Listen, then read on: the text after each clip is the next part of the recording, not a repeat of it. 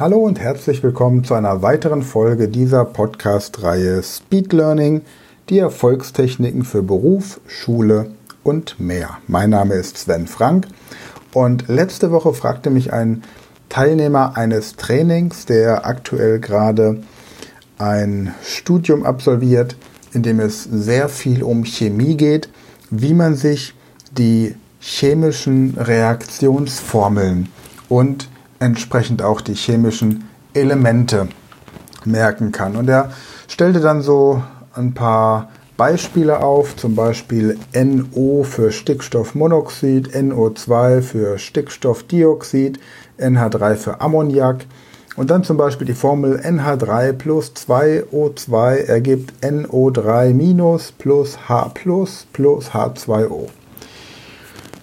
Er schrieb das auf eine Flipchart und ich habe ihm versprochen, dass ich meine Gedanken dazu mal ein bisschen hin und her spiele.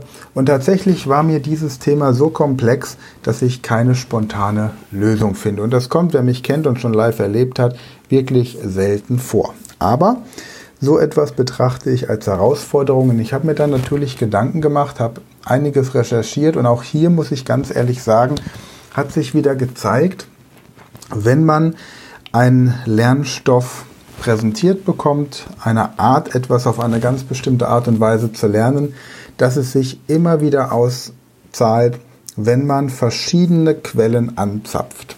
Zu Zeiten des Internets gibt es natürlich die Möglichkeit auf Google oder YouTube Schlagworte oder Sätze einzugeben, wie zum Beispiel chemische Elemente leicht lernen, leichter merken, chemische Reaktionsformeln, Eselsbrücken. Und dann findet man schon eine ganze Menge. Und am Ende muss man dann gucken, was für einen persönlich am besten passt. Und ich habe versucht, jetzt aus diesen ganzen Informationen und meinen eigenen Überlegungen, die ich da angestellt habe, eine Struktur herauszufinden oder eine Struktur zu erarbeiten, die helfen kann, die chemischen Elemente und ihre jeweiligen Reaktionsmuster besser zu lernen. Und was mir dabei aufgefallen ist, sind zwei Dinge. Zum einen besteht ja die chemische Reaktion, wenn man sie sich am Ende dann anguckt, im Wesentlichen aus Logik.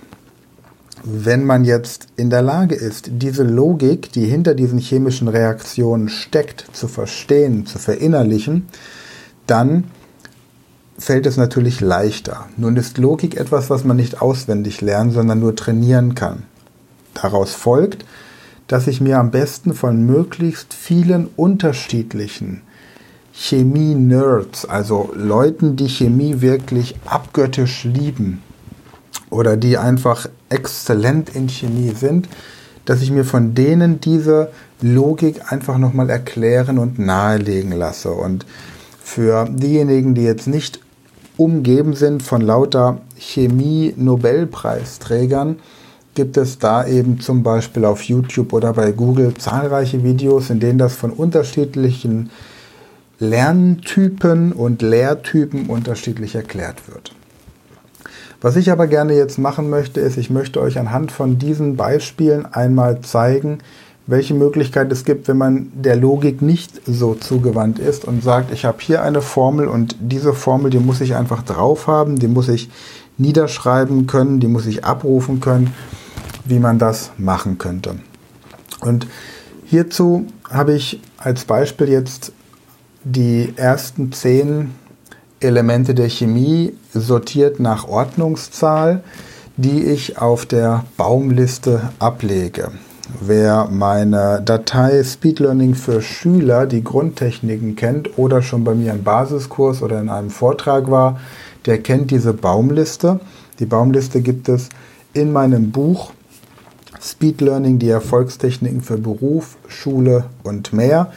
Und alternativ auch auf meinem YouTube-Kanal Speed Learning stelle ich die Baumliste einmal vor.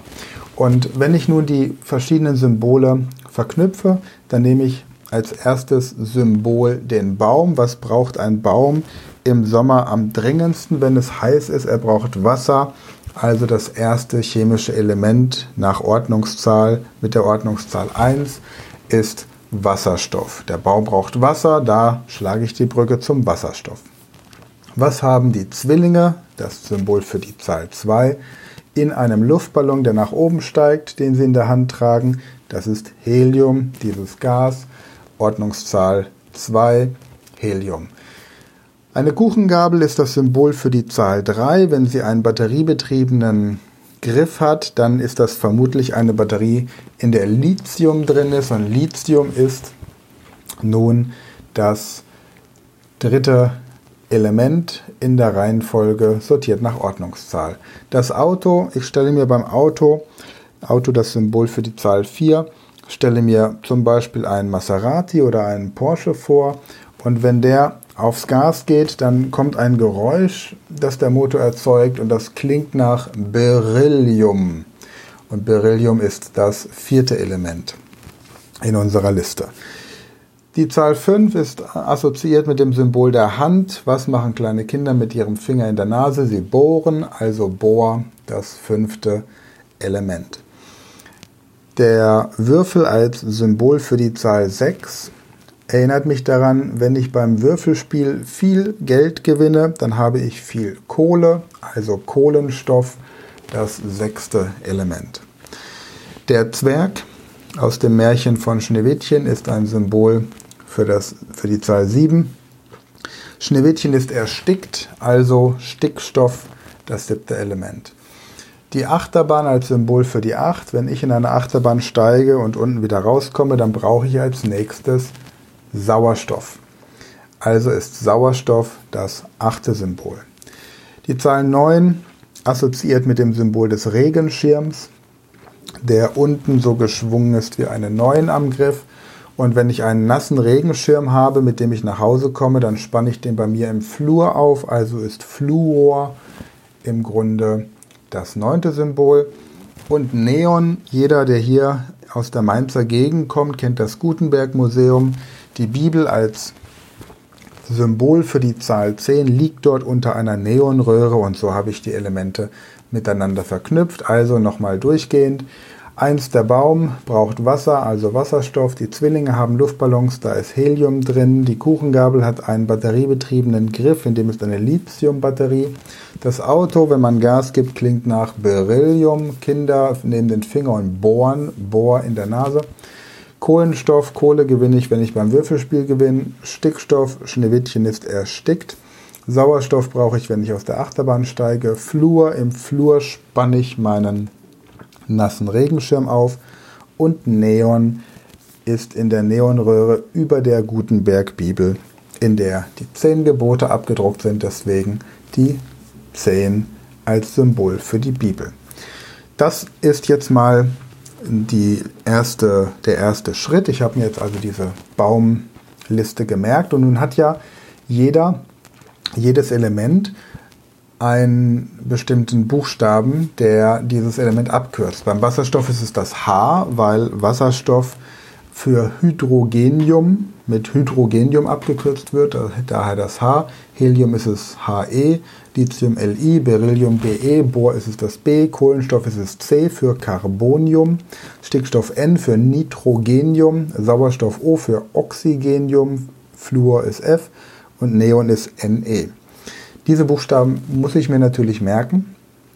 Das kann ich tun, indem ich sie mit männlichen und weiblichen Vornamen verknüpfe. Demnach wäre Wasserstoff, Hydrogenium, Heiko und Heike, Helium, He, Herkules und Helena, Lithium, Li, Liam und Lisa, Beryllium, Be, Bernhard und Bernadette, Bohr, B, Beat und Beate, Kohlenstoff C, Christian und Christiane, Stickstoff N, Nitrogenium, Nikolaus und Nikola, Sauerstoff, Oxygenium, Otto und Ottilie, Fluor F, Franz und Franziska, Ne für Neon, Nepomuk und Nelly. Und wie es jetzt dann weitergeht, wenn ich mir das gemerkt habe, das erfährst du in der nächsten Podcast-Folge. Wenn dir diese Folge geholfen oder sogar gefallen hat, freue ich mich, wenn du meinen Podcast Speed Learning abonnierst und das Ganze teilst und ansonsten freue ich mich natürlich auch immer, wenn du auf meine Website kommst, sven-frank.com und dort unter slash shop das ein oder andere einkaufst, beziehungsweise unter Slash Termine zu der ein oder anderen Veranstaltung kommst. Dann bis nächste Woche und da erkläre ich dir, wie es dann weitergeht mit den chemischen Elementen.